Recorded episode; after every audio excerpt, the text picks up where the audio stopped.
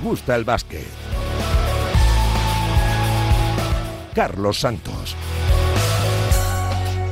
La verdad que se hacía difícil imaginar hace dos meses un guion así.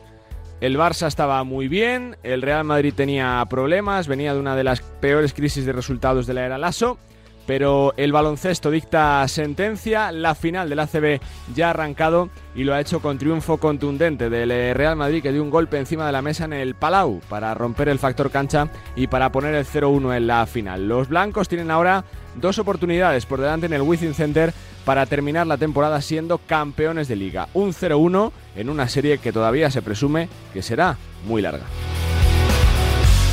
¿Qué tal? ¿Cómo estáis? Muy buenas. Bienvenidos una semana más a Nos gusta el básquet con Víctor Palmeiro en la parte técnica. Por delante más de una hora para charlar de baloncesto y para repasar lo que está aconteciendo en la actualidad del eh, mundo de la pelota naranja, que como no nos lleva a la final de la Liga Andesa, que como decíamos arrancó con victoria para el eh, Real Madrid, que llegó a tener hasta más 23 de renta en el eh, Palau, muy superior el equipo blanco al Barça de Saras, que pagó posiblemente el cansancio la desconcentración durante los tres primeros cuartos y que estuvo siempre a remolque de una Real Madrid que a las primeras de cambio da un golpe encima de la mesa con partidazo coral de los de Chus Mateo, con eh, Coser y con Hanga Brillantes en la primera parte y con Yabuseli y Gavidec para rematar en la segunda. 0-1, el Real Madrid tiene el factor cancha y tiene ahora dos partidos en casa para ser campeón de liga. Chus Mateo sigue invicto como entrenador del conjunto blanco.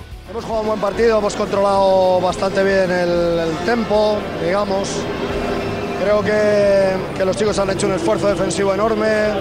Es verdad que al final teníamos que aguantar el arreón que ellos iban a pegar y, y hemos estado, yo creo, muy serios durante todo el partido.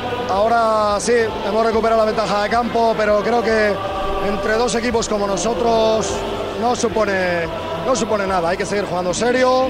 Mañana o dentro de dos días tenemos otro partido aquí. Las palabras de un Chus Mateo que ha dirigido seis partidos a la Real Madrid, en todos ha salido victorioso. Un Chus Mateo que además tiene el honor de ser el técnico que hizo debutar oficialmente a Luka Doncic con la camiseta del eh, Real Madrid. Golpeó primero el Barça, el eh, Real Madrid ante el Barça de Saras, que estuvo, la verdad, bastante enfadado y resignado en la rueda de prensa. Yo creo que no hemos encontrado esta fórmula para salir, para encontrar uh, nuestras fuerzas y, y, y, son, y, si no encontramos uh, más energía, esto, esto puede ser una serie muy corta. Hay que hacer faltas, es que 50 puntos y 6 faltas.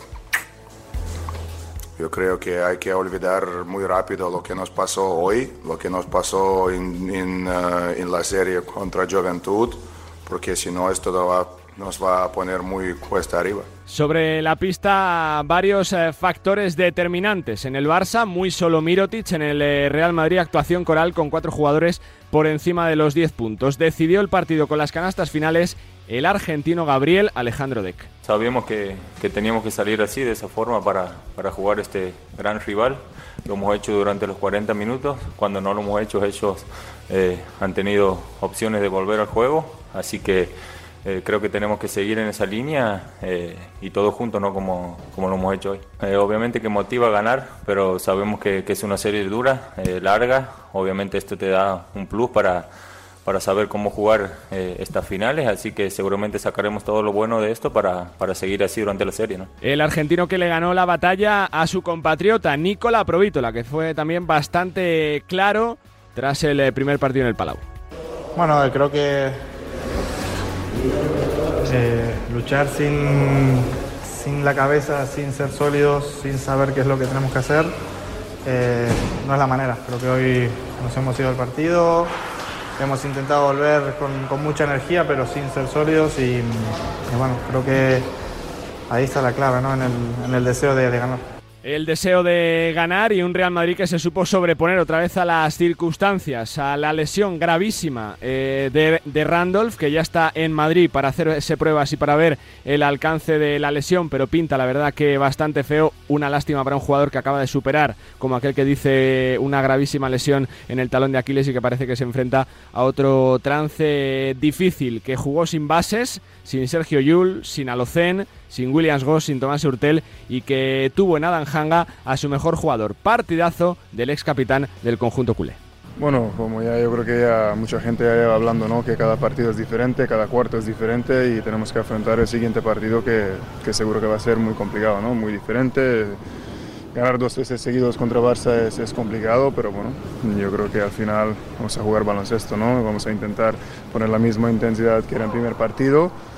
Obviamente el acierto es, una parte muy importante en nuestro juego y el resto, bueno, defender y correr. La primera batalla de la final se la llevó el Real Madrid eh, este miércoles a las 9 en el eh, Palau, segundo encuentro de una gran final pendientes de la enfermería de Sertak Sanli en el eh, Barça. Fue baja en el primer partido por un esguince de tobillo y de Sergio Yul en el Real Madrid. Ha viajado el Balear, pero no participó en el primer encuentro y veremos a ver si tiene o no participación en el segundo partido. Eso en, la, en lo que a la final del ACB se refiere y es que está siendo una semana de muchísimas noticias en el mundo de los banquillos Porfi Fisac ha dejado de ser entrenador de Gran Canaria, que apunta a Jack Alakovic como, nuevo inquilino. Joan Peñarroya es el sustituto de Neven Espagia en Basconia después de terminar la temporada cayendo en semifinales ante el eh, Real Madrid. Y el eh, sustituto de Peñarroya en Valencia es Alex Mumbrú, que firma por tres temporadas después de un trabajo maravilloso en eh, Bilbao con cuatro temporadas excelentes como entrenador. Pendientes también de la final de la NBA. Golpearon los Warriors que no necesitaron hacer un gran partido para poner el 3-2, para seguir haciendo valer el factor cancha y tienen ya dos oportunidades para ser eh, campeones de NBA, o bien el sexto en Boston, o si hiciera falta el séptimo delante de su público en eh, San Francisco. Y también será una semana especial para cuatro equipos del Eporo, para Palencia, para Estudiantes, para Girona y para Lleida. Todos se cruzan y se citan el próximo sábado y domingo en la En Girona. Ya no quedan entradas para la Final Four de la LEB, que se jugará sábado y domingo. Sábado 5 y media, Palencia Estudiantes y el sábado a las 8 el eh, Girona Lleida. El ganador de la Final Four acompañará a la Granada la próxima temporada en la ACB. Por estos micrófonos pasó el presidente de la federación, Jorge Garbajosa, que habló de la Final Four de la Leporo, de la final de la Liga CB y de dos temas importantes del baloncesto español, la nacionalización de Lorenzo Brown de cara al Eurobásquet y también de los cupos para la próxima temporada. Empeño, como hace mucha gente, hace otras selecciones, de intentar tener el equipo, los jugadores más competitivos posibles a, disposición del seleccionador, que eso no pasa sí o sí por una nacionalización, pero hay circunstancias que, se dan y que, habría que aprovecharse y si se llegan a, concretar. hay, hay, conversaciones, hay, hay, hay, intereses, hay predisposición, pero no, este, aparte de un trámite como este es, un tema complicado, ¿no? Entonces, lo que estamos es viendo si, si podría ser una opción de verdad y si lo es, pues, pues poner a la disposición del seleccionador y si no, con, con los jugadores que hay, pues y, como siempre, intentar competir al máximo nivel. La federación siempre va a estar defendiendo al jugador español, pero no solo. También hay que defender a los clubes españoles estamos intentando buscar la fórmula en la que los clubes españoles puedan tener las, el escenario, mejor dicho, el escenario en el cual pueda ser competitivo a nivel nacional y a nivel internacional y a la vez que el jugador español tenga una, una cuota de, importancia dentro de los clubes, dentro de las plantillas y demás. Entonces, la liga se ve, los clubes y la dirección tenga una mano siempre tendida a hablar y la verdad que la negociación es muy fluida con nuestras ah, chicas de nuevo concentradas en Guadalajara para la segunda etapa de este verano especial, diferente, sin partidos oficiales, pero para sentar las bases de un futuro que seguro que será ilusionante con Miguel Méndez y con una selección eh, plagada de juventud y de talento. Así late el mundo del eh, baloncesto con la final del ACB, con la final de la NBA, con la Final Four del Aleporo y con muchísimas noticias que se están produciendo ya en el eh, mercado. Vamos a analizar todo y a escuchar a los protagonistas. Enseguida con Víctor Palmeiro en la parte técnica estamos hablando sobre la final y tenemos cita con grandes protagonistas porque hay final del Lepor y tenemos que hablar con dos de los eh, protagonistas y también con una internacional del equipo de Miguel Méndez que nos va a contar cómo está el conjunto español. Bienvenidos una semana más a Nos gusta el básquet.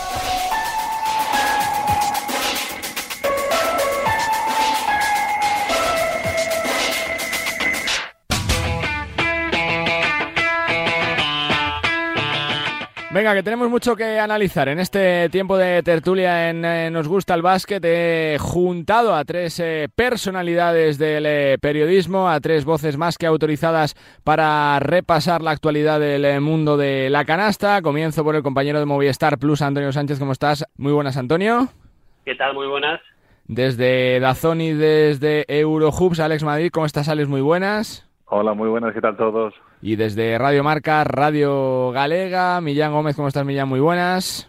Hola, muy buenas. También desde Gigantes eh, del Básquet, comienzo por ti, Antonio. Eh, más allá de la victoria del Real Madrid, ¿te sorprendió por la contundencia, por la, por la capacidad que tuvo de, de sacar el partido con esa ventaja de hasta, de hasta 23 puntos que tuvo en el tercer cuarto o no? Pues la verdad que sí, me sorprendió bastante. Más que la contundencia en Madrid, no sé si decirte la, la poca contundencia del, del Barça, ¿no? Yo esperaba que eh, lo decía más ya sí que Vicio, primero al descanso y luego también al final, ¿no? Esa falta de, de intensidad eh, que sí que no esperaba, por calidad, luego creo que es indudable la que tiene este equipo, pero sí le faltó ese, ese punto o dos puntos, diría yo, de, de intensidad que suele apl eh, aplicar el Barça de este tipo de partidos tan importantes, porque ya se la pegó en, en la final o en las semifinales de, de la Euroliga con, con el Madrid, pero creo que fue un partido bueno más de, Sí. de, de igual a igual, pero en este sí que me sorprendió mucho esa salida en tromba de, del Madrid, es que ya el primer cuarto eran 30 puntos los que habían, le habían encajado al, al Barça y, y es eso, no es eh, eh, no solamente eh, eh, a, a título individual, a título eh, digamos general, ¿no? Fueron varios los jugadores que yo vi con, con esa falta de intensidad que necesita y que requiere un partido tan importante como este, ¿no? Alex, eh, sorprende, ¿no? Quizá por la, por la contundencia y por la muy buena versión del Real Madrid, que es verdad que tenía hasta cinco bajas en el partido, pero que es que eh, salió concentradísimo y jugando un partido casi perfecto. Yo sigo creyendo que el Barça se exigió demasiado por el mes de marzo, que tenía un, un calendario muy difícil, ¿no? Puede Eh, ser, Aras, sí, sí. Yo creo que se empeñó demasiado en, en ser líder de la, de la fase regular de la Euroliga y creo que le está pasando físicamente factura ahora, ¿no? Eh, creo que además jugadores que pueden aportar esa explosividad como Dante Exum no están teniendo protagonismo. Creo que se equivocó ahí, eh, Saras. Creo que se Sí, equivocó, sí, que era un partido para él y no para Nigel Hayes, como se demostró luego. Totalmente, totalmente. Y hay jugadores como Jokubaitis que tenían un gran peso en la plantilla que ahora tienen menos. Eh, no sé, eh, creo que se juntó además con el hecho de que, que, bueno, desde esa derrota del Real Madrid en Bilbao, eh, creo que solo ha caído en esa final de la Euroliga el, iba a decir el equipo de Pablo Lasso, pero es que, claro, eh, se junta que jugando sin base, siendo entrenador principal, aún así estás alcanzando un momento de forma extraordinario y, y pese a todas esas ausencias, eh, estamos viendo quizás la mejor versión del Real Madrid y quizás la peor versión del Barça en la temporada. ¿Tu valoración del 0-1, Millán? Yo creo que el Real Madrid estaba mejorando, creo que el punto de inflexión es eh, precisamente la visita al Palau en, liga regular, eh, además coincide en el tiempo con ese con esa situación eh, disciplinaria de Thomas Hertel y, y Trey Tonkins, no digo que sean causa-efecto ni mucho menos, pero sí que coincide en el, en el tiempo. Real Madrid comienza una, una, una racha positiva desde una victoria contra, contra Breogán, creo que un Madrid que yo sí que esperaba que compitiese, que pueda ganar el título, pero no esperaba un parcial abierto tan importante como ese más 23, ese 51-74 provisional. Además, un Madrid con, con notables bajas, eh, sin base puro, haciendo esas funciones Adam Hanga, que todos sabemos que las puede hacer perfectamente. Partidazo. Además, ayer. Sí, además ayer fue un partido simétrico porque fueron 16 puntos de Adam Hanga en la primera mitad, 16 puntos en la segunda mitad de, de Gavidec, todos los exteriores del Real Madrid ap- aportando, muy buena circulación de juego, incluso buenos minutos de, de Juan Núñez aportando todas las facetas del juego, sin necesidad de un, de un Edith especialmente determinante, aunque viene de hacer una serie de, en semifinales donde ha sido absolutamente, absolutamente diferencial. El Madrid en el juego exterior no tiene especialistas puros en el tiro, pero sí que tiene jugadores que pueden, que pueden anotar, por supuesto, de, de tres. Yo percibo un cierto desgaste en el Barça desde esas semifinales de, de Euroliga. Percibo también en el lenguaje gestua- gestual de jugadores una falta de confianza. Creo que hay cierto desgaste con el entrenador. Es cierto que ayer eh, había una baja importante como era Sertak Sanli. Digo importante porque, por ejemplo, fue fundamental sí. en la primera victoria contra el Juventud en, en semifinales. Sí que hay jugadores como Nika Lates o como Nico Mirotic que están aportando muchísimo. A mí también me sorprendió ayer la baja de Antexum porque con el tren inferior que tiene, esas piernas y esa explosividad que tiene son absolutamente diferenciales en Europa. Sí me llamó la atención, aunque Nigel Hayes, por supuesto, tiene, tiene mucho talento y tiene fuerza para postear ahí en, el, en esa posición de, de tres pero creo que va a ser una, una, una, una, eliminatoria larga. Creo que todavía quedan muchísimas aristas en, juego y, el Madrid demuestra que siempre compite pese a las bajas, pese a ayer tener esa lesión eh, en un momento importante de, de, Anthony Randolph, una lesión que a nivel psicológico podía minar al, al resto de equipo y, por ejemplo, un Randolph que es verdad que este año iba, estaba siendo muy secundario, que, que, que empezó varios meses de baja, pero, por ejemplo, que fue, fue importante también el segundo partido contra Basconia en semifinales. No sé, Antonio, si cambia tu perspectiva de la final este 0-1, si más allá de, de, que esto va día a día cambiando y que te da igual perder de uno de, de 50 porque es una derrota o una, una victoria, si el Barça puede cambiar tanto para, para darle la vuelta a la final o si el Real Madrid es es capaz de mantener su solvencia de este 0-1 en lo que queda de serie. A ver, creo que es bastante difícil eh, que volvamos a ver un Barça tan, tan malo, hablando claro, eh, como decía yo, con falta de, intensidad, tan desacertado.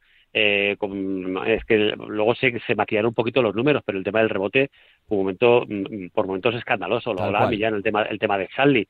Está claro que, a ver, Sally no es Abdul Jabbar, pero es un tipo que ayuda y mucho, y todo teniendo el juego interior que tiene el Madrid, con Tavares y con, y con Poirier eh, Madrid que está jugando prácticamente con, diría, seis jugadores. Ocho, sí, ya, ocho jugadores.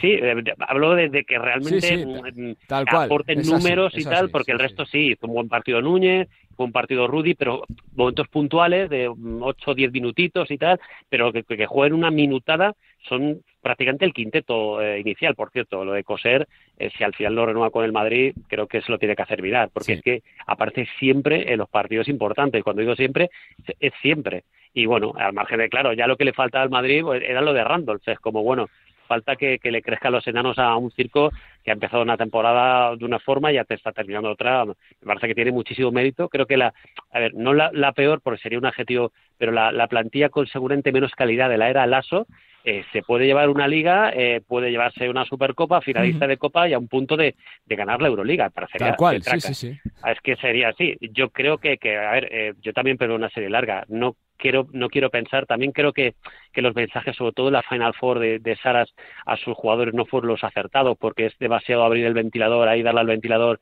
y soltar cosas que contra tus jugadores que creo que no ayudan. En los momentos delicados tiene que ser el equipo una piña, pero con la calidad que tiene el Barça, tiene que reaccionar. Es que no le queda otra. El asunto es que ahora el Barça, ya no solamente en lo que a los puntos se refiere, sino mentalmente se encuentra con un segundo partido que es una auténtica final. Si el Madrid llega a la capital con un 0-2, es que eh, prácticamente se acabó porque es que tienes tres match ball y dudo mucho que el Madrid, de, por lo civil o por lo militar, vaya a dejar escapar una, no con el mérito que tiene, con lo como hemos hablado, con la cantidad de bajas que tiene, sin ah. bases y bueno, con jugadores que en principio de temporada como Hanga eran, sí, aportaban, pero tampoco era el jugador que estamos viendo. Eh, Gaby llegó a mitad de temporada y, bueno, pues que es un equipo que ahora mentalmente se cree más que es, campeón, que es una diferencia que ahora mismo más mental que realmente incluso física y, de calidad la que tiene el Madrid respecto al Barça. Alex, ¿tú sigues viendo una serie larga o ves que, las dudas del Barça pueden hacer que, el que Real Madrid se crezca todavía más, ¿no? Porque parece que, que cuando peor se le ponen las cosas, cuando más cosas le pasan, mejor juega. Mira, yo me voy a tirar un poco a la piscina, eh, vamos a ver si está vacía, pero creo me da la sensación de que no va a haber quinto partido. Eso significa que uno de los dos equipos eh, podría incluso llevarse ganar tres partidos de forma consecutiva. Creo que si el Real Madrid mantiene un, buen estado de forma, eh, lo puede cerrar en tres partidos perfectamente. Y, también creo que si de alguna manera consigue Saras hacer clic en sus jugadores, eh, creo que perfectamente se pueden llevar los tres siguientes. Pero creo que ese clic que busca Saras eh, comentabais antes, el, el, tema de los de las palabras de Saras durante la Final Four, creo que en realidad es un discurso que se viene repitiendo en las últimas, eh, bueno, los últimos meses, ¿no? Eh, creo que no tanta autocrítica y más lanzando eh, pullitas a sus jugadores. Yo creo que en un principio buscando una reacción anímica, ¿no? De orgullo, especialmente en la serie contra contra el Bayern de Múnich. Y, y, yo creo que está no le está funcionando, ¿no? No le está funcionando y no sé si es porque el carácter quizá de los jugadores del Barça no se ajusta precisamente a, ese cambio. ¿no? Yo creo que va a ser una de las cosas que va a tener que, que investigar Saras, ¿no? ¿Cómo puede lograr que sus jugadores vuelvan a, enchufarse y quizás... Tampoco ayudan, Alex, los rumores, ¿no? La previa a la final, Brandon Davis, Jan Vesely, Satoransky con uh, Calates, las dudas que ha mostrado con, con Dante Exum, el cambio ¿no? de la configuración de la plantilla, la provítola de dos, ahora de uno otra vez, entonces yo creo que también tiene dudas el propio entrenador. Son, demasiadas cosas en, eh, bueno, pues en el momento que te estás jugando la temporada, creo que ayer también salió... Eh, bueno, se, se filtró, ¿no? Lo que podía cobrar Nicolás uh en realidad, ¿no? Eh, son, son demasiadas cosas que, eh, que están haciendo evidentemente daño a la, a la plantilla y en el momento que te estás jugando absolutamente todo, es evidente que no le está beneficiando. Millán, eh, ¿sigues viendo una serie larga? ¿Lo puede cerrar el Real Madrid en tres partidos si sigue a este nivel? ¿El Barça es capaz de ganarle tres seguidos? Porque recordamos que con Saras nunca ha perdido en el, en el Wizzing, creo que lleva seis enfrentamientos, seis victorias como entrenador del Barça. ¿Cómo lo ves? Bueno, yo espero una. Cuando digo una eliminatoria larga, creo que, es posible a cuatro partidos, es decir, llegar al, domingo, quizás no al martes, pero sí que evidentemente si mantiene el Madrid esta dinámica, pues podría cerrarlo con, con, un 0-3, aunque a día de hoy me parece complicado. Así a todo hemos visto cuestiones más complicadas. Yo recuerdo en 2010, cuando el Barça venía a ganar la, la Copa y la, y la Euroliga después en, en París, que, que tenía los dos primeros partidos en casa y finalmente perdió aquella liga 0-3 contra Basconia, el tercer partido en, en, el Buesa con aquella canasta recordada de Fernando Sanemeterio. Creo que percibo un desgaste, es, la sensación que tengo. No soy una, no soy una persona que, que se fija excesivamente en los banquillos durante los partidos, pero recientemente he ido a ver el, fui a ver el partido cuartos de final contra Gran Canaria en el Palau y percibí esa sensación en el lenguaje gestual de, de Vicios con los jugadores, de cierto desgaste, de cierta desconfianza y creo que las, sus declaraciones públicas en, muchas, en muchos momentos no ayudan. En muchos momentos no ayudan, los rumores yo creo que son poco menos que, incontrolables a estas alturas de temporada. Eh, creo que debería haber un poquito más de calma y estabilidad y tranquilidad en los clubes y en los entornos, pero estamos acostumbrados a eso, por lo tanto no creo que sea excusa, aunque sí es cierto que el Barça, tanto en las diferentes secciones y baloncesto en una de ellas, pues hay excesivas filtraciones. Eh, eso sí que lo estamos viendo continuamente. El Barça quizá interesadas, Millán, quizá interesadas. Sí, sí, sí, sí. La, foto, por ejemplo, de con Tomás Atoraski, pues evidentemente no ayudó. No creo que haya ningún tipo de mala intención, pero evidentemente puede ser desconozco, ¿eh? pero podría ser que también es una cuestión que pueda, que pueda afectar en el vestuario. Al final es, un potencial fichaje, un ex de la casa. Eh, es cierto que, si mal no recuerdo, la foto no la subió ninguno de los dos, pero creo que la subió un tercero, hablo de memoria, pero evidentemente no ayuda. Yo percibo cierto desgaste, yo creo que el Barça, el objetivo prioritario, el objetivo claro era la Euroliga, y desde entonces ha habido una, falta de confianza y sobre todo creo que, creo que hay una falta de actuación coral y colectiva por parte de los jugadores. Y eso que, por ejemplo, hay una alta, por así decirlo, después de prácticamente cuatro meses de baja de Corey Higgins, que, el día que, redebuta, que es en Lugo, precisamente anota la canasta decisiva, que está a muy buen nivel. Entonces, digamos que el Barça para este tramo final de temporada ha tenido paradójicamente un fichaje que está rindiendo, un fichaje entre comillas que está rindiendo, pero el resto de la plantilla, salvo Nick Calates y Nico Mirotic muy especialmente, pues están rindiendo lejos de las expectativas. Eh, por cambiar el tercio, chicos, que ya hablaremos y ya haremos balance de la final cuando termine, de ganadores, de derrotados de lo que pueda pasar, eh, baile de banquillos del ACB. Yo, yo sinceramente no esperaba que, cambiaran tantos esta temporada, pero creo que van a ser cuatro al final los que cambien. Ya se ha anunciado un, eh, Mumbrú en Valencia tres años, Peñarroya dos en Vasconia, eh, seguramente Lakovic en Gran Canaria, Ponsarnau para Bilbao.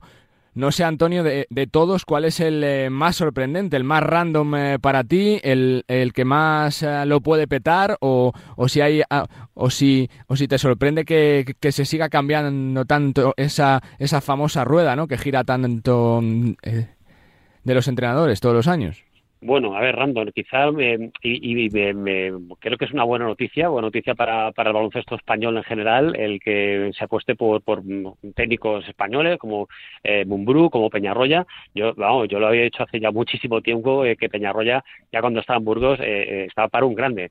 Cuando digo para un grande, hablo de Madrid o Barça. De Euroliga, equipo de Euroliga. equipo de Euroliga. Al final se lo ha quedado Basconia.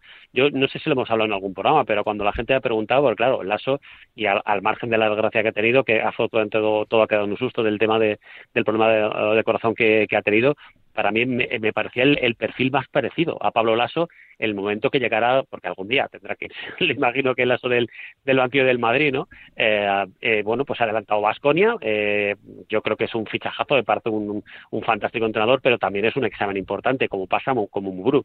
A Mumbrú, claro, Valencia es una plaza difícil, seguramente de las más difíciles porque por calidad-precio eh, la gente en Valencia es de más, más exigente de lo que realmente el Pero parece que se apuesta, ¿no, Antonio? Son tres años, se le dan tres años, se va a tener confianza sobre el papel, siempre, claro, sobre el papel. Sí, no, además Mumburu es un tipo que, que, que, va de cara y que, vamos, que te aseguro que si hablas con él no te va a decir, no, bueno, no, no, va a decir, para adelante. Se lo ha ganado en su trabajo. Totalmente, como Peñarroya, a tres cuartos de lo mismo, ¿sabes?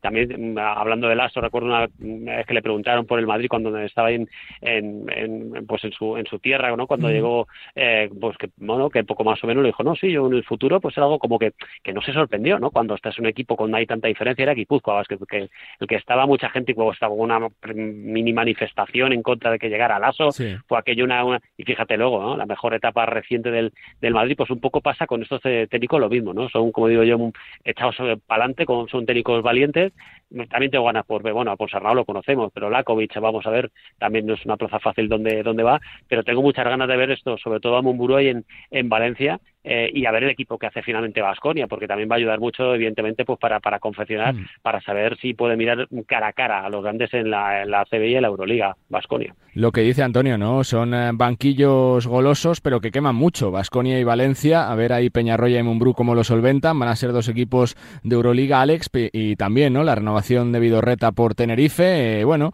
parece que se apuesta por el producto nacional en los banquillos, más allá de Lakovic, que yo creo que es un buen entrenador para Gran Canaria por filosofía de juego, la verdad que, son eh, nombres que ilusionan, ¿no? Sobre el papel. Sí, la verdad es que sí. Eh, decía Antonio, por ejemplo, que él veía eh, como sustituto, ¿no? Más o menos de, Lazo a Peñarroya. Yo tengo que decir que para mí siempre en mi cabeza ha estado Monbrú ahí. A mí también. Ah, claro. la mía también. Y creo que es, es un paso importantísimo en su carrera. Creo que también muy merecido. Y, y, bueno, como escalón, no voy a decir intermedio porque es un escalón muy alto, pero eh, poder jugar ya Euroliga, esperemos que sí, con, con el Valencia Basket, entrenar en Euroliga eh, con Valencia Basket esta temporada, eh, creo que es una muy buena prueba de fuego para él si en un futuro podría ser, pues, lo que te digo, mm. entrenar un Real Madrid, incluso, quién sabe, una selección española, ¿no? Creo que ya este nivel para Alex Mumbrú es, es el adecuado, ¿no? Y creo que se lo merece después de mucho tiempo.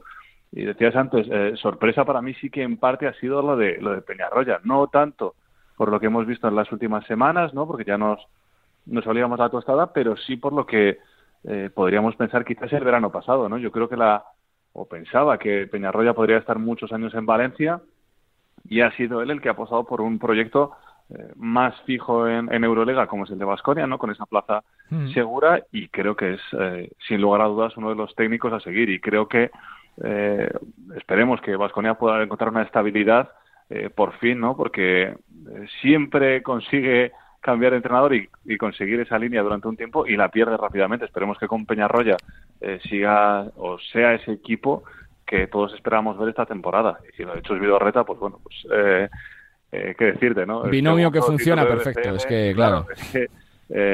no, no le puedes ver mejor en, en otros sitios. Está claro. Es una noticia perfecta para ellos y habla un poco de renovación. Creo que, que bueno, que quién mejor que Vidorreta para ver el futuro de Lenovo Tenerife sin Sermadini y sin Marceliño, que en, algún momento llegará, ¿no? Hmm más allá de los eh, movimientos Millán falta no el banquillo de, Zaragoza para completar quizá ese gran puzzle de la liga andesa pero son nombres hombre de, caché de prestigio todos con una trayectoria detrás. Vamos a ver qué pasa con eh, Porfis y a Zaragoza si no el, nombre de, Joan Plaza que también que también suena mucho por ahí pero la verdad que, que se ha se ha acelerado todo mucho no siempre se suele construir la casa por los cimientos pues eh, cuando tienes el técnico ya los siguientes son los fichajes Sí, bueno, el movimiento habitual. Ah, estaba pensando yo que ahora hace exactamente 10 días, eh, pues aquí en Lugo hubo un clinic con tres entrenadores de mucho nivel y los tres a día de hoy están sin equipo, Joan Plaza, Jaume Ponsarnau y J. Cuspinera. Eh, en el caso de, de, Chus Vidorreta, pues es lógico, esa continuidad, esa confianza en una de las noticias más frescas del baloncesto español en los últimos años, que para mí es Iberostar Tenerife, sobre todo por el juego alegre con el que compiten, porque juegan y compiten, tienen ese binomio perfecto. la situación de Joan Peñarroya, yo creo que es su primera temporada no especialmente exitosa de su carrera, porque se exhibió en Andorra, no solo en, el Leboro, sino previamente en Le Plata, playoff con Manresa, eh, con Burgos llega a una semifinal de liga, gana tres títulos, y yo sí que me hubiese gustado que tuviese más continuidad. Es cierto que Valencia este año ha tenido problemas de, de, lesiones, tampoco compitió en la primera mitad de los cuartos de final en Copa del Rey. Es cierto que en semifinales de la Eurocup yo creo que pierden contra el máximo favorito y a la postre campeón, y ahí mm. compitieron bien en la Eurocup. Yo intuyo, sin información, que Joan Peñarroya, evidentemente, la decisión influye mucho que se va a un equipo con licencia de Euroliga. Valencia Basket está pendiente de, si puede competir o no, pero evidentemente no es lo mismo la Euroliga que, otra competición. Ha tenido problemas de lesiones, ha tenido eh, falta de, en momentos importantes por problemas físicos de jugadores importantes como Clement Prepelis, como Nenad Dimitrijevic, como Sam Van Rossum, como el propio Víctor Claver. Y después, en el caso de Gran Canaria, para mí hay cierta decepción Eh, creo que también hay un desgaste importante, solo hace falta escuchar las ruedas de prensa continuas de Porfi Fisac o mismamente la última, donde achaca cierta falta de desconfianza, cierta falta de, de, contacto con el club, incluso habla de que no, de que no hubo cenas de Navidad, etcétera, pone ese ejemplo, ya lo ha dicho más, en más ruedas de prensa, es cierto que en los dos años en Gran Canaria se clasifica para el playoff, pero por ejemplo no para la Copa del Rey, hay cierta decepción con esa pérdida en, en Eurocup en cuartos de final en casa contra un equipo que finalmente desciende como es Andorra, yo siempre dije que Gran Canaria mi sensación es que este, esta plantilla actual de esta temporada, más allá de, ciertas bajas, etcétera, en algunos momentos, para mí es la mejor plantilla que yo recuerdo de Gran Canaria, y eso que Gran Canaria hace, hace apenas eh, eh, tres temporadas, 18-19, jugaba en Euroliga, pero creo que tenía una plantilla para sacarle más rédito. Y, hay banquillos todavía libres, incluso se está moviendo en, la Leboro, que hace apenas unas horas, pues eh, Andorra precisamente ha confirmado a Nacho Lezcano como, como nuevo primer entrenador.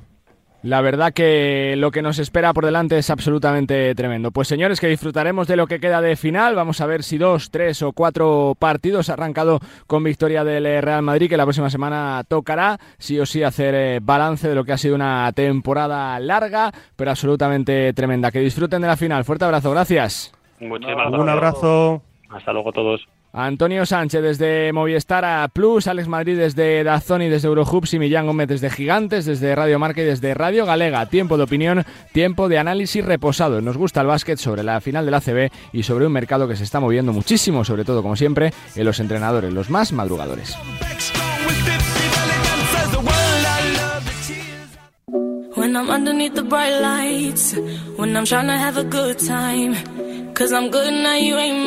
Viernes y sábado, marcado en rojo en el eh, calendario de la Leporo, se va a decidir en eh, Girona, sábado y domingo, mejor dicho, en la Fontajau, en el pabellón eh, gironí la Final Four de ascenso a la Leporo en este cambio de formato de la competición de la Federación Española de Baloncesto. Estudiantes Palencia Basket y Girona Lleida. Dos partidos absolutamente tremendos para decidir el ascenso y qué equipo acompaña a Granada a la Liga CB. Son ah, días de nervios, de tensión, de, espera y sobre todo de ganas de que llegue ya la gran final. Pancho Hasen, ¿cómo estás? Muy buenas.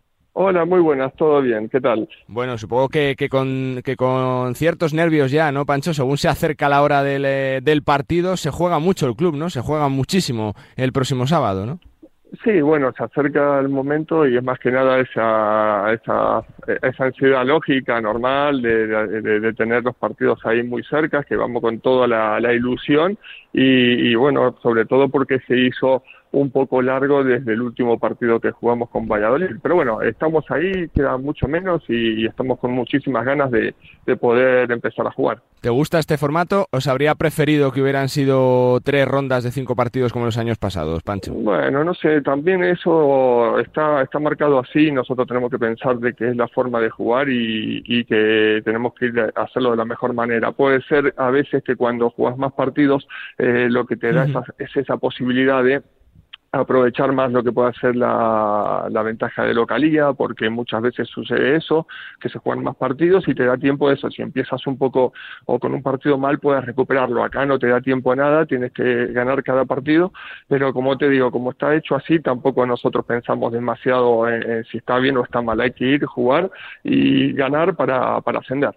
Eh, Pancho, eh, como lo dices, ¿no? Hay, hay que jugar, ganar para ascender. Se ha hablado mucho la semana pasada de las sedes si el Wizzing, si Fontallau, fue Fontallau finalmente, ¿cómo os lo tomáis? Como, como un aliciente más, ¿no? Si cabe eh, eh, por aquello de que se juega fuera de casa, en la casa de Margasol, que va a tener eh, público a favor, que os quite un poquito de presión. Sí, eh, lógicamente nosotros en el momento que, que, estaban las sedes para postularse hicimos todo el esfuerzo posible para poder que, se quede jugando la que se juegue en Madrid, pero bueno no no no sucedió, pero ya está. Nosotros ahora tenemos que pensar de ir a jugar a, a Girona, que, que, que bueno van los cuatro mejores equipos que quedaron en, en la competición para jugarla y como decís vos, claro que para nosotros es un aliciente, obviamente, de jugarlo eh, fuera, eh, sabemos que tenemos que estar unidos, que vamos a llegar muy fuertes, y bueno, eso también hace eh, lo, lo, que decís, a nos, nosotros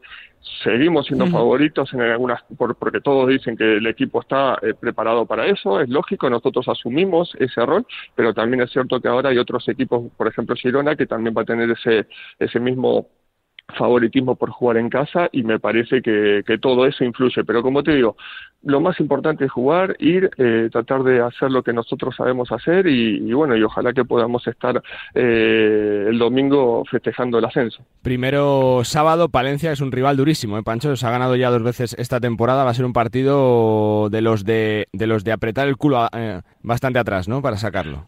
Seguro que sí, Seguro que sí, eh, Palencia es un muy buen equipo, muy sólido, eh, con lo cual nosotros tenemos que, que, que, prepararnos para ese partido. No, no podemos pensar en, el domingo, pensamos en el sábado, en jugar el mejor baloncesto, preparados para, para un partido muy duro, eh, físico, eh, pero bueno, el equipo está entrenando muy bien. Yo tengo muchísima confianza en todo nuestro, en todo nuestro equipo en cómo están entrenando, en cómo, en cómo fue la serie con Valladolid y cómo eh, eh, pudimos ganar ese cuarto partido ante un equipo que venía con la moral muy alta. Y ese es el camino que tenemos que seguir y estoy convencido de que, de que dejaremos todo para, para, para tratar de ganar el partido del sábado primero, que es importantísimo, y si todo va bien el domingo también para tratar de, de subir más allá de las vicisitudes de la temporada, del calendario Pancho, uno como, como director deportivo, cuando está en los despachos día a día, tiene también que, que ponerse el traje de jugador y bajar eh, para hablar con los jugadores, ¿no? Con esa presión que os ha acompañado todo el año, del favoritismo, de tener que subir prácticamente sí o sí por la viabilidad del club. Supongo que tiene que ser complicado, ¿no? El día a día también con la exigencia de que no vale otro resultado que no sea ascender, Pancho. Sí, pero también es verdad que hay que darle esa eh, eh, tranquilidad a los jugadores que confiamos en ellos y que desde el momento que eh, hicimos eh, todo el equipo eh, confiamos en que, en que las cosas van a ir bien. Entonces, me parece a mí que lo más importante es eso, brindar el apoyo en esta en este momento que es un momento súper importante y confiar confiar que confíen también cada uno de los integrantes de, del equipo en que lo podemos hacer. Obviamente que no va a ser fácil lo sabemos desde el primer día que empezamos a jugar esta competición así que hay que darlo todo en cada jugada en cada minuto en cada cuarto y en cada partido que nos toca jugar para estar más cerca del objetivo se ha tenido que hacer un máster durante toda la temporada de conocimiento de la competición Pancho en todos los sentidos tanto tú como director deportivo, la presidencia, los jugadores, el cuerpo técnico, porque claro, es una situación diferente de toda la historia de, de estudiantes que también requiere ¿no? su conocimiento de la competición con, con los proyectos ya consolidados de varios años, Pancho. Eh, es así y, y, lo hicimos y respetamos desde el primer momento una competición muy dura, muy difícil, donde se juega bien, muy bien al básquet también, donde hay jugadores con mucha experiencia que son conocedores de esta competición y por lo tanto, sí, fuimos aprendiendo, eh, pero, pero siempre eh, nos interesó estar uh -huh. de la mejor manera eh, y, y bueno, y ahora estamos preparados para para este último eh, desenlace para tratar de, bueno de que salga todo bien. Te pregunto por ti, Pancho, los despachos, ¿qué tal te has sentido esta temporada? ¿Te has sentido raro con el eh, con el traje, con el pantalón, pero no con la camiseta de juego, o no? Seguro eh... que te darían ganas de salir en varios partidos y decir, venga chicos, vamos. a veces te pasa, lógicamente, no el, no el de salir, sino de, de, estar en ese momento y que hay veces que, que uno lo trata de hacer, de, de, de hablar con, sí. con jugadores o el cuerpo técnico, dar tu, tu, idea, eh, también animarlos, eh, contar cosas que pasan en el juego, también afuera. Bueno, todas esas cosas a mí realmente me gustan, eh, porque cuando fui jugador era bastante comunicador en todo ese aspecto y, creo que es importante poder darles a todos esa, confianza, ese diálogo, para que también ellos puedan hablar y expresarse de cómo se sienten. Así que estoy muy contento, la verdad que estoy muy contento. ¿Se sufre más como, como director deportivo que como jugador o no, Pancho? Eh, sí, porque uno no juega. O sea, obviamente que, que, muchas veces cuando, cuando estás jugando de alguna forma podés hacer eh, que algunas cosas puedan cambiar ¿no? en el partido, pero ahora acá eh, nada, somos, estamos afuera y se sufre obviamente, claro. pero también bueno, también se disfruta cuando las cosas van bien, así que nada, es una parte nueva de, de una etapa de mi vida y yo la, la disfruto porque, porque bueno, porque estar haciéndolo en el club que quiero tanto es algo que, que para mí no, no, no, no tiene eh. Nada que se parezca a esta situación o a esta experiencia que estoy viviendo. Me quedan tres, Pancho. Te pregunto por el papel de los jóvenes. Eh, uno que, ha vivido en estudiantes, que, ha sentido lo que es la filosofía del club. Se apostó mucho ¿no? por los jóvenes esta temporada, pese a que la Leporo siempre se ha dicho ¿no? que, que suele haber jugadores con más años de experiencia, con otro perfil, pero oye, que también tienen que, hacer un máster ¿no? En, en, crecimiento, en supervivencia en este tipo de competiciones, Pancho. Eh, sí, claro que, sí. Nosotros teníamos claro desde el primer momento que teníamos que, tratar de, mantener nuestra filosofía y ahí está el ejemplo de, los, bueno, de, Nacho eh, Varela, que es uno de los que más está jugando, que está jugando como plaza de, extranjero también dentro de nuestro equipo y que le estamos dando muchísima confianza. El caso de Adams pasa lo mismo. Este año tuvo mucha continuidad, después estuvo también Rubén con aportación, Emil al principio, o sea, tenemos jóvenes que, que están eh, dentro del equipo y que son todos importantes. Así que eso para nosotros era, era, clave, ¿no? De, darle un hueco. Obviamente, no sé, eh, a mí me pasó cuando era joven, no es regalarlo tampoco, sino que también ellos eh, lo luchen y se esfuercen para ganarse sus minutos, pero las oportunidades para todos, eh, todos la tuvieron, ¿no? Y me parece que eso es muy importante. Mm, em, la penúltima, Pancho. Eh, es un, es un duelo estudiantes Margasol por el ascenso, lo digo porque es lo que se habla, ¿no? En las quinielas, en la previa, aunque es verdad que una cosa es eh, lo que se habla fuera, pero otra cosa es lo que dicta la pista, ¿no, Pancho? No, no, no, no, no es así. Eh, nosotros lo que tenemos que hacer es eh, Palencia, es el rival que tenemos y, que vamos a estar en alerta y, y obviamente conociendo que es un equipo durísimo y a partir de ahí eh, se verá quién puede estar, eh, si ganamos, en, la final. Pero nosotros tenemos que pensar primero eh, Valencia y después el domingo. Yo te vuelvo a repetir, tengo mucha confianza en el equipo eh, porque están trabajando muy bien, están con muchísima motivación e ilusión de, de, jugar, pero no va a ser para nada fácil el primer partido, así que no, no pienso que sea un eh, molestar estudiantes Chirona. Y por cerrar con una pancha, dentro del libreto de la planificación de un día a día del club, ¿tienes eh, dos libretas en la mesa, una de planificación del EPI y otra de ACB? O, solo se piensa en clave de ACB, de ascenso sí o sí, Pancho? ahora se piensa en dar todas las herramientas y todo lo, toda la energía en, conseguir este fin de semana subir a ACB. Después ya se verá, pero tenemos que estar pensando en, ayudar al equipo para que estemos todos eh, unidos, fuertes, para este reto tan importante que empezamos a jugar el fin de semana. Pues eh, Pancho, que gracias como siempre por eh, tu tiempo, por eh, tu sinceridad, por tu cordialidad y que, haya mucha suerte, que es una de las semanas más importantes de la historia reciente de, de, estudiantes. Se juega el ascenso a la Liga CB, recuperar el sitio que nunca debió perder y va a ser un fin de semana espectacular, de nervios y sobre todo de mucho baloncesto en Girona. Que, que salga todo bien y que haya suerte. Pancho, gracias.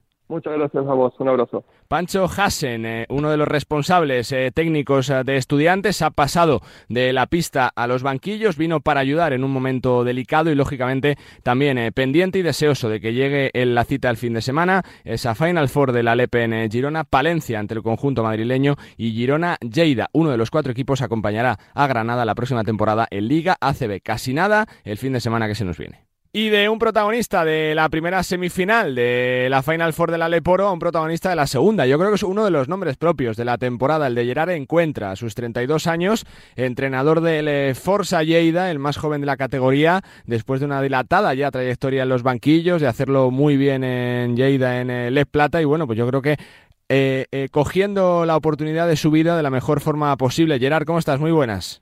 Hola, muy buenas, muy bien. Bueno, con la temporada casi acabada, yo no sé si, si el sueño se ha hecho realidad, si ha superado tus expectativas, lo que se ha vivido este año, Gerard. Bueno, seguimos soñando, ¿no? Porque nos queda, nos queda lo más bonito, ¿no? La verdad es que, hemos disfrutado mucho de cómo ha ido la, temporada. Creo que eh, el equipo no ha cogido malas dinámicas y, bueno, uh, veníamos también del pasado de no, de no disfrutar y creo que este año mm. hemos disfrutado mucho. Eh, sobre todo porque viene ahora ¿no? una Final Four que concentra el trabajo prácticamente de, de ocho meses de, temporada en dos días. Gerard, ¿cómo se afronta esa Final Four? Con muchísima ilusión. Nosotros, la verdad es que ya es un premio vernos ahí y ahora que tenemos la oportunidad, pues vamos con mucha ilusión y a pelearlo. Al final creo que a un partido puede pasar cualquier cosa.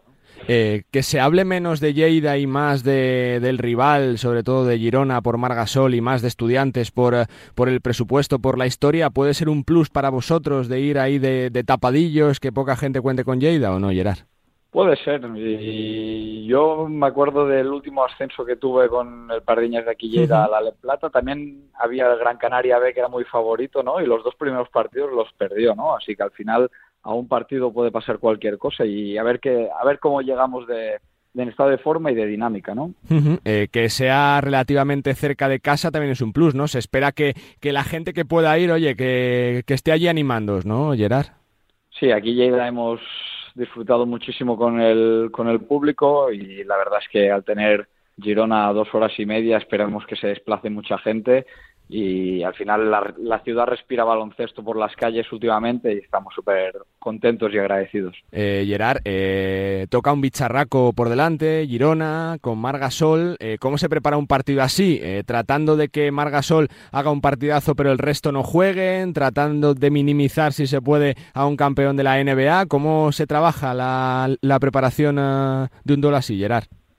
Bueno, al final Marc está claro que marca diferencias en esta competición, ¿no? Pero un, solo jugador es muy difícil que, llegue a ganar, ¿no? La liga, por decirlo de algún modo, ¿no? Al final nosotros sabemos que es un juego de equipo, que Marc Gasol es muy determinante y vamos a intentar hacer nuestros ajustes para minimizar al máximo, ¿no? El impacto, que jueguen lo menos cómodo posibles al menos, ¿no? Y yo creo que ahí, pues bueno, trabajando estamos y a ver si nos sale bien el sábado. Eh, Gerard, ¿qué supondría para, para ti, para el club, para la ciudad conseguir el ascenso de esta temporada?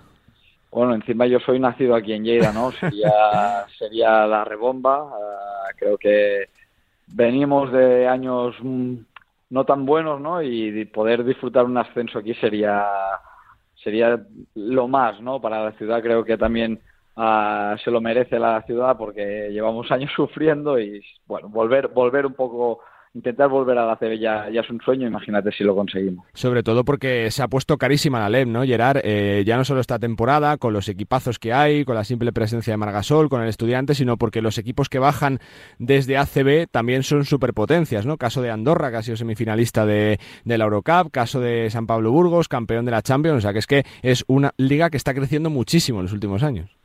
Sí, tiene pinta, ¿no? Por lo que encima los que suben también de Le Plata, ¿no? Orense, También, sí, sí. También, sí, sí, que vienen uh, fuertes y la verdad es que, bueno, yo me acuerdo hace años, ¿no? La Le, la Le Poro era una de las mejores ligas de Europa y tiene pinta que el año que viene va, va a crecer aún más, ¿no? Así que, bueno, Ojalá, ojalá estemos en ACB y no hablemos de Aleporo.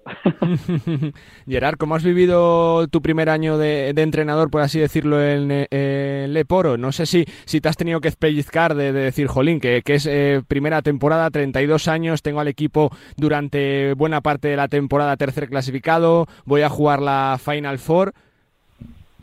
¿Cómo ha sido para ti?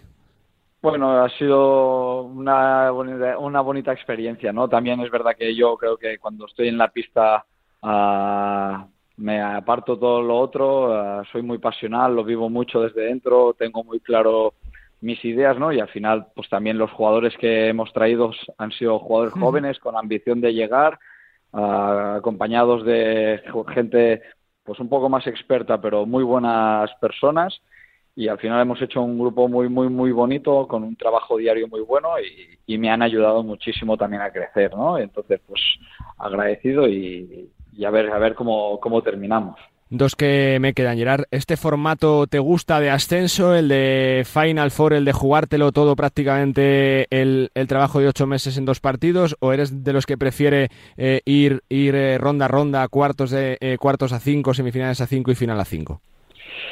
Es que eh, se haría muy largo, ¿no? La temporada, yo creo. La verdad que sí. A mí, A, mí, me, a mí me gusta el formato. Creo que el primero de la fase regular pues tiene el premio de ascender directo, ¿no? Y luego pues hay uh, una eliminatoria 5 y luego la Final Four, ¿no? a mí sí que me gusta. El tema es, ¿no? Pues quizá lo que ha traído más polémicas es la sede de la Final Four, ¿no? Cómo, cómo repartirla. Que para mí pues sería pues también pues el que ha quedado mejor clasificado le preguntaría ¿quieres organizar la Final Four? Sí, pues la organizas. No, pues al siguiente, ¿no? Un poco, pero bueno. Debate interesante, la verdad que sí. Eh, Gerard, te pregunto por la plantilla, ¿no? Estamos viendo eh, jugadores que han destacado muchísimo, como el caso de Michael Carrera, como el caso de Juan y Marco. Supongo que será complicado, ¿no? Retener jugadores que seguro que tienen eh, eh pretendientes, la verdad que de nivel para el próximo año, ¿no?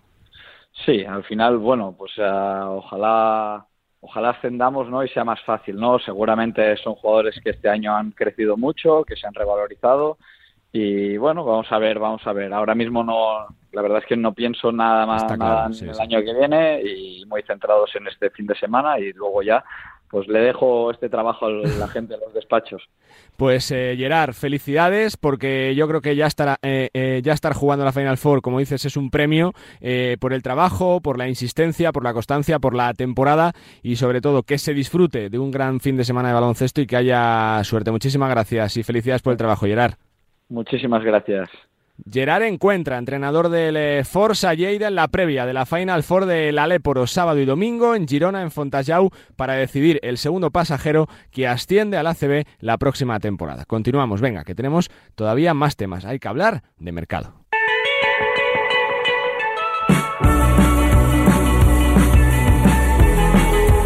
Bueno, tenemos que volver a hablar de la selección uh, femenina porque sigue inmersa en un uh, verano ilusionante, diferente, pero con la ilusión de sentar las bases para el eh, futuro de, del baloncesto español después de unos años yo creo que irrepetibles y con mimbres para hacerlo realmente bien en las próximas temporadas y una que nunca falla a la cita con la selección es eh, jugadora de Valencia Basket. ¿Qué tal, Casas? Buenas tardes, ¿cómo estás? Hola, muy buenas, ¿qué tal? Bueno, siempre es un lujo, ¿no? Estar con la selección, da igual la circunstancia que sea, la concentración, siempre es un placer, ¿no? Para vosotros. Sí, evidentemente, al final estar aquí es un orgullo y, y un honor para, para cualquiera, evidentemente. Uh, no pueden estar todas las que las que eh, lo merecen, eh, pero pero sí, evidentemente es, es, es muy bueno estar aquí, sí quizás sea lo bueno, ¿no, Keral? Que, que una ve la lista y dices, vaya equipazo que tiene España, pero es que falta Laura Gil, es que falta Ubiña, faltas tú en esta segunda convocatoria, es que hay muchas jugadoras, ¿no?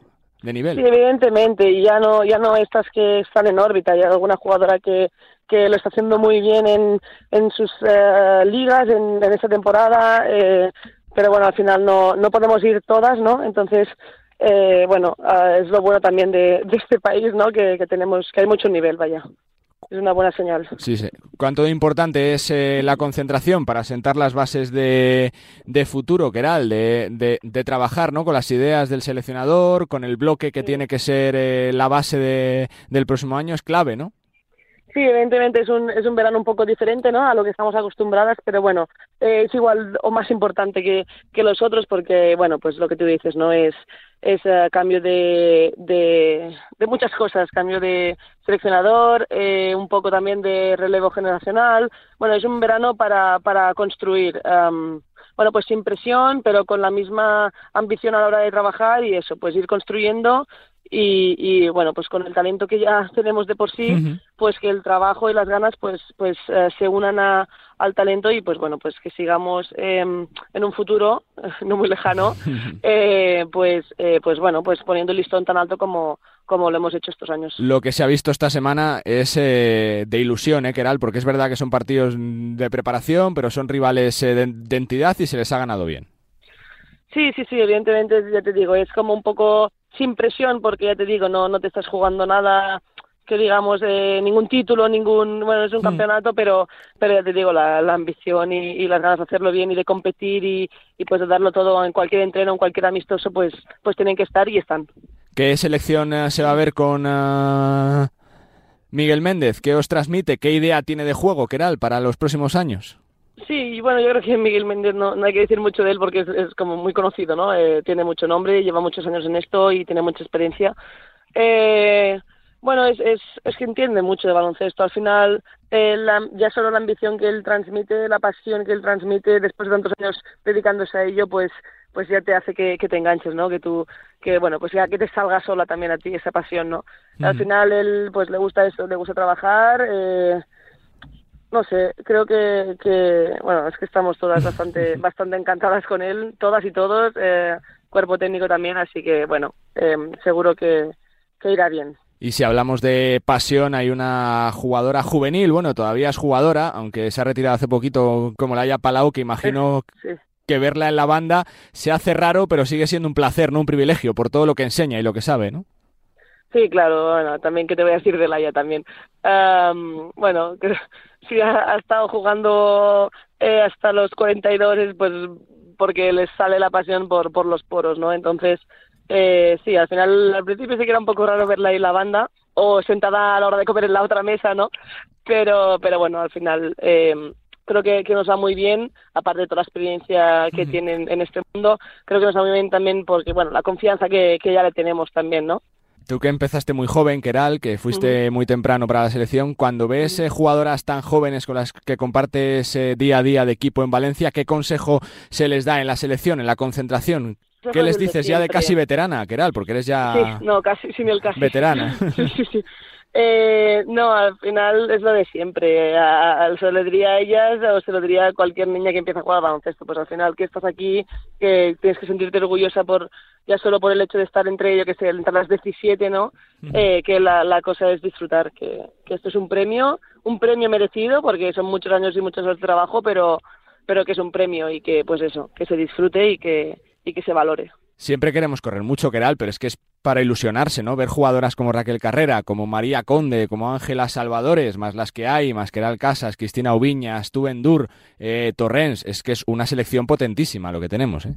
Sí, al final, ya te digo, eh, todas estas que has dicho, las, todas las que estamos aquí, eh, las que no están, que podrían estar en cualquier otro país, estarían en la selección. Eh, es, ya te digo, es una muy buena señal del talento que tenemos en, en este país. Al final, eh, son muchos años, eh, también se dice rápido y uno se acostumbra muy, muy fácil, ¿no? Muy rápido a, lo bueno. Eh, son muchos años dejando el listón muy alto pero sí es evidente que, que, talento hay y que pues eso ahora hay que pues un poco el relevo generacional este que tenemos eh, pues eh, juntar todas las piezas que esto es un poco un trabajazo para para el cuerpo técnico pero bueno eh, pues enganchar todas las piezas bien y, y pues que pues seguir poniendo el listón arriba al final se podrá o no se podrá pero pero el talento y las ganas están cuando se gana tanto, Keral, viene bien eh, regenerar un, un, proyecto tanto con cambios de banquillo, con cambios de jugadoras para que se mantenga la ilusión, la llama del éxito.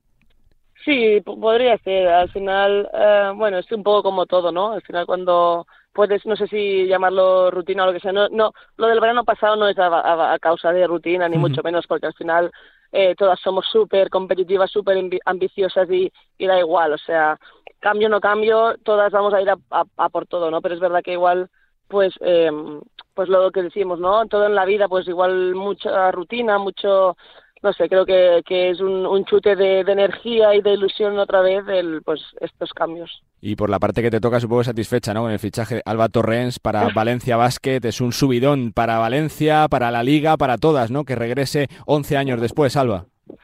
Sí, digamos que, que no está nada mal, ¿no? Que no es, no es un mal fichaje, no. No, no, no, pelotazo. Que, digamos que sí, exacto. Yo lo sabía desde hacía un tiempo, pero, pero sí, sí, cuando vi la foto ahí en las redes sociales y tal, dije, sí, sí, es realidad. Sí, muy contentas. Pero no solo por lo que es en la pista, también lo que representa afuera. Qué importante, ¿no? Eh, el trabajo de Valencia, Keralt, con gente de, la base, con gente de la casa, con la base de la selección, porque prácticamente formáis un quinteto jugadoras titulares de la selección, algo que no se ve mucho, ¿no? Que es, es también de que se valore bastante.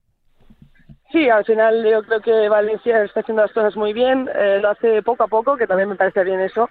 Eh, bueno, tira mucho también de jugador nacional, eh, no sé, yo qué te voy a decir, ¿no? Yo estoy encantada y me siento también súper afortunada de, formar parte de este proyecto y, ya te digo, creo que, que lo están haciendo muy bien. Pues eh, Keral, que solo me queda desearte suerte a ti y a todas las compañeras que, lo hacéis de, cine, que seguro que aprovecháis de, de, forma fantástica esta concentración y que dentro de poquito estáis otra vez en lo alto del podio, que es donde está este equipo por méritos, por calidad y por el trabajo que hacéis. Que vaya muy bien la concentración y que, que, que salga todo estupendo. Keral, fuerte abrazo, gracias. muchas gracias. Queralta Casas, jugadora de la selección española y de Valencia Basket, desde esa concentración de Guadalajara, la segunda parada de este verano intenso de trabajo, de aclimatación, de acople al sistema Miguel Méndez para llegar a tope a las ventanas de noviembre, a lo importante y para volver cuanto antes a la competición oficial, a la rutina de los éxitos, con una selección que ilusiona, con la base de los últimos años y con jugadoras jóvenes de un talento absolutamente brutal. Pedazo de selección la que tiene la selección femenina española que trabaja en esta semana intensa de trabajo Guadalajara. Continuamos, venga. Bueno, pues estamos en eh, pleno verano, ¿eh? está comenzando la actividad en el mercado de fichajes, en el intercambio de jugadores, en el cambio de, entrenadores y la verdad que son fechas yo creo que de ajetreo, de mucho teléfono, de mucha llamada, de mucho zoom para los agentes y tenemos comunicación precisamente con uno de ellos, es de UFERS Sport, se llama Pera Gallego y supongo que estará en temporada alta. Pera, ¿qué tal? ¿Cómo estás? Muy buenas. Hola, buenos días. Es tu temporada alta, ¿no? Temporada altísima. Porque se van a recuperar, ¿tú crees, eh, niveles prepandemia después de dos años donde ha costado un poquito más el tema económico de los clubes? ¿Se ha lanzado un poquito menos o no, Pera? Sí, sí, sí, por suerte sí. Los clubes ya estaban saneados, digamos, prepandemia y eso ha ayudado mucho a, que cuando hubo la, la crisis esta inesperada, pues estuvieron más o menos preparados, eh, lo han pasado mal, también ha habido alguna pequeña ayuda de, por parte del gobierno, pero mm, ahora ya con previsión de que el público vuelva al 100% y todo, pues mm, la mayoría de los equipos han recuperado presupuestos. Hmm, y se va a mover eh, bastante el mercado, ¿no? Va a ser un, uno, uno, una, unas semanas frenéticas, espera, imagino, ¿no? Para todos los agentes. Pues sí, y es un mercado único en, la historia porque es un mercado prácticamente sin equipos rusos o con, bueno, con equipos rusos muy limitados porque claro, no van a jugar competición europea y hay muchos jugadores que, que no quieren estar en, en, ese mercado.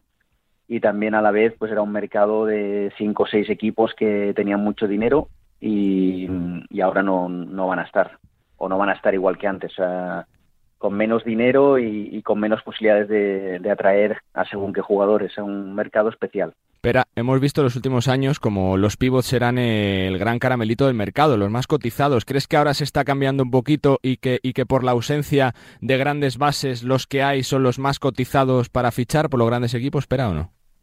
Sí, te diría que sí, que mm, los hombres grandes siempre han sido queridos y, y han tenido más, más valor precisamente porque hay menos, ¿no? Y incluso en la NBA hay una gran dificultad para encontrar eh, suplentes. Em, pero al final lo que cuenta, o yo creo que el mercado se ha dado cuenta que, que, lo importante no es jugar con dos hombres grandes, sino que es jugar con jugadores buenos. Y da igual en qué posición estén. Eh, entonces, bueno, como un poco como la NBA, que también se ha acabado jugando con, pues no sé, con LeBron James o Kevin Durant prácticamente jugando de cinco, ¿no? O, siendo el jugador más alto del, del, equipo, más que jugar de cinco.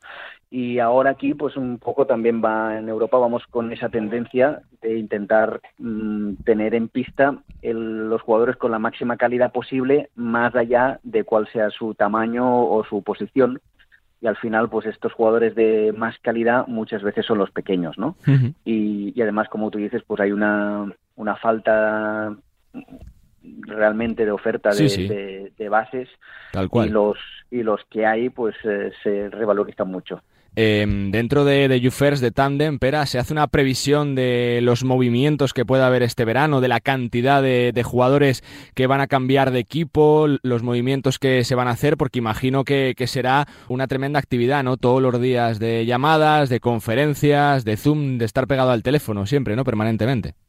Sí, nosotros preparamos el mercado antes, ya muchas veces ya en febrero ya tenemos algunas ideas y empezamos a vendérsela a los, a los clubs.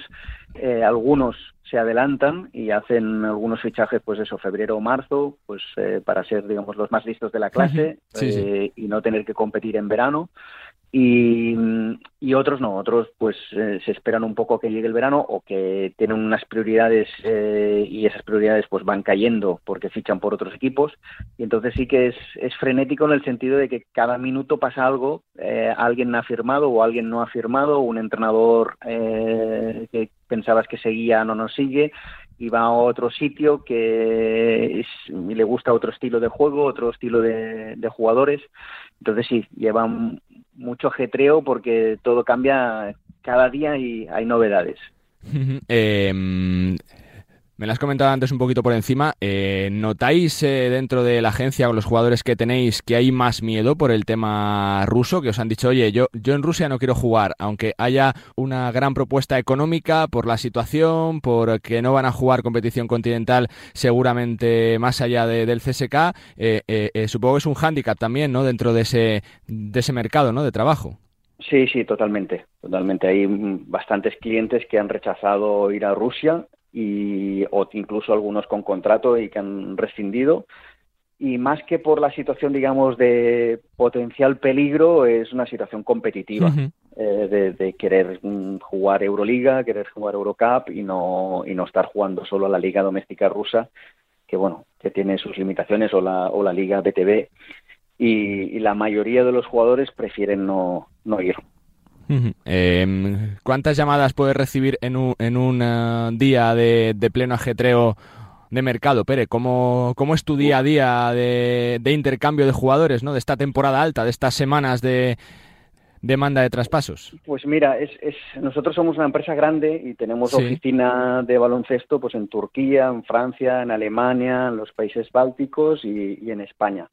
Entonces, más eh, las oficinas de Estados Unidos. Entonces tenemos como unos 400 jugadores que colocar eh, entre la NBA, la G-League y, Europa. Y hay que estar muy coordinados todos, con lo cual las llamadas no son solo con, los clubs y con los clientes, sino que también son con nuestros propios compañeros, eh, comparando ofertas, eh, apretando por aquí, apretando por allí y así, haciendo feedback después con los, con los clientes.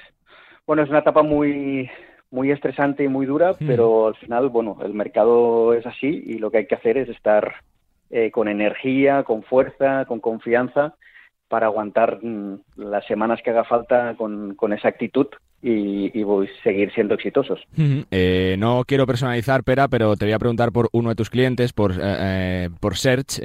todo es conocido, una dilatadísima trayectoria en la NBA, siendo titular, siendo campeón de la NBA con Toronto Raptors. ¿Cómo está la situación de, de Search de esta temporada en los Bucks? Porque han salido muchos rumores en las últimas horas de que si, de que si había propuestas de Europa, ¿su objetivo es seguir allí en la NBA, Pera, la próxima temporada o no? Sí, sí, él, seguirá jugando en la NBA, es, su mercado, eh, tiene valor. La verdad que este, este año hicimos un traspaso a Milwaukee a plena media temporada que era muy positivo porque estaba López eh, lesionado y iba a jugar en un, en un entorno buenísimo, un equipo muy competitivo que además juegan bien y mm, López se recuperó antes de lo, de lo esperado y, entonces pasó a, jugar mucho menos y después en los playoffs pues eh, muchas veces hay equipos que juegan con ocho. En este caso el entrenador de los Bucks eh, lo, lo decidió hacer así. Creo que tampoco les fue muy bien porque estaban muy cansados pero bueno cerró la, la rotación a ocho y, y Serge no jugó. Pero bueno es un jugador digamos con mucho mucho prestigio eh, en, la, en la NBA conocido por una ética de trabajo brutal, por ayudar a los jóvenes, con lo cual, bueno, equipo no le faltará. Después, los rumores y eso, bueno, la, sí, forma de los parte rumores del que oyes de cualquier cosa son, son inventados sí, son, por son rumores, sí, sí. Sí, y, y, que bueno, y que alguien mm, se fije en él, pues es normal, ¿no? En, en, Europa que digan que, no sé, el otro día, pues la Virtus lo quiere, sí, sí, la Virtus quiere a Ser, quiere a LeBron James, quiere a Curry, pero, pero después... Eh, Como el 80% de equipos de Europa, ¿no? Pero claro. Sí, sí, sí, esas, esas cosas, pues no sé, a veces... Eh, la gente inventa y, cuesta de desmentir, ¿no? Pero bueno, no pasa nada. Y te quiero preguntar por su situación con la selección, si le volveremos a ver vestido con la camiseta de España, ¿no? Porque se han escrito tantas cosas de Serge eh, Pera, de su disponibilidad, de que si no quería jugar con la selección, si no estaba disponible, que no son verdad la mayoría, ¿no, Pera? Sí, eso a, mí personalmente me sabe mal, porque claro, yo sé la verdad y, a veces pues tampoco podemos salir a hablar porque dejas mal a otras personas, ¿no? O otras entidades. Pero la verdad es que Ser siempre ha estado disponible para la selección. Eh, hubo un momento en 2015 que nos dijeron, oye, que mm, Mirotic eh, dice que si, que si no lo que si no lo convocamos, pues se va con Montenegro, obviamente. Y Ser lo entendió perfectamente. Dijo, oye, es un jugador de puta madre, además dos años más joven, o sea, adelante. Y cuando me necesitéis, me avisáis y en esa cada año nos han ido diciendo pues que Nico seguía, incluso en 2019 también, eh, y entonces nosotros 2019 preparamos nuestro verano, que preparar un verano con SERS mm, es increíble, o sea, hay mil millones de cosas que hacemos, porque, bueno, como sabrás, pues aparte de, ser jugador profesional y de entrenar cada día durante el verano, eh, también pues tiene otras actividades con la fundación, eh, viajes con la novia, viajes con su hija, eh, graba vídeos musicales, hace shows de cocina, o sea, y todo un conjunto de, cosas polifacéticas que hay que, organizar. Claro. Y, después, al cabo de no sé cuántas semanas que ya estaba todo organizado, pues nos dijeron que, que sí podía ir. Y entonces, bueno, pues tuvimos que decir que no, más que nada porque había mil millones de personas que dependían de una agenda de SERS que ya estaba hecha y confirmada sponsors, eh, cosas de, la fundación, eh, viajes personales, eh, acuerdos con personas para los shows, acuerdos con músicos, alquiler de, de, de salas de, producción de videoclips. Bueno, había un montón de cosas que nos supo o le supo muy mal y, tuvo que decir, oye, pues si hace un mes me decías que, que no cabía, pues yo ya me he organizado todo. Pero él su, su disponibilidad siempre ha sido eh, total.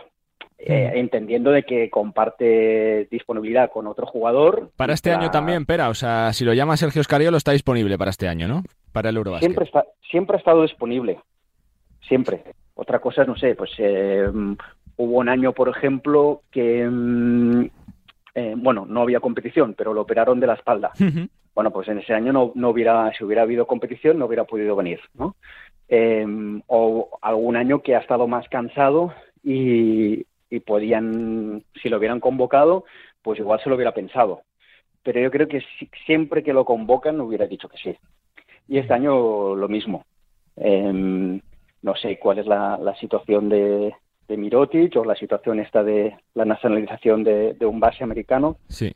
Pero en cualquier caso, yo creo que si, si lo convocan, eh, es difícil que diga que no pues la verdad que, sería un refuerzo de absoluto lujo, como siempre que está Serge Ibaka con la selección eh, nacional y más en un año, bueno, pues con tanta ausencia y, donde se está viendo un cambio de, relevo del combinado nacional de cara a ese campeonato Europa. Pues espera que, gracias por darnos luz a todo este asunto, por contarnos un poquito los entresijos de, cómo funciona el mercado de verano de, traspasos, por dónde se va a mover y sobre todo que, haya mucha suerte, que, sean semanas productivas y que, salga todo estupendamente. Y suerte, Pera. Muy bien, muy bien. Pues gracias a vosotros. Un abrazo. Pera Gallego, representante de Jufers Sports y de Tamden, de una de las agencias más importantes del mundo de la representación, que evidentemente tiene muchísimo trabajo este verano, donde bueno, pues se puede mover casi 400 eh, jugadores desde que arranque el periodo estival, así que una absoluta pasada el trabajo que tiene por delante y también, por supuesto, el agente de Serge Ibaka, el eh, pivot de Milwaukee Bucks que seguirá en la NBA y que siempre, siempre ha estado disponible con la selección eh, nacional. Continuamos, venga. Pues con las palabras de Pera Gallego sobre el mercado cerramos este Nos gusta el básquet, donde hemos hablado mucho de la final de la ACB, donde hemos escuchado a los protagonistas de la fase final por el ascenso a la Liga ACB y por supuesto a una de nuestras internacionales. Y es que estamos en el desenlace de la temporada del ACB, de la NBA, del Aleporo y, y también eh, con las selecciones ya a pleno rendimiento. La próxima semana se concentrará la absoluta para las ventanas y para iniciar un verano absolutamente tremendo. Y campeones eh, por Europa, con lo cual un fin de fiesta de temporada absolutamente espectacular. Como siempre, ha sido un placer. Gracias a Víctor Palmeiro, que ha estado en la parte técnica haciendo que todo este espacio suene a la perfección. Disfruten del básquet, disfruten de la semana. Nos escuchamos la semana que viene. Adiós.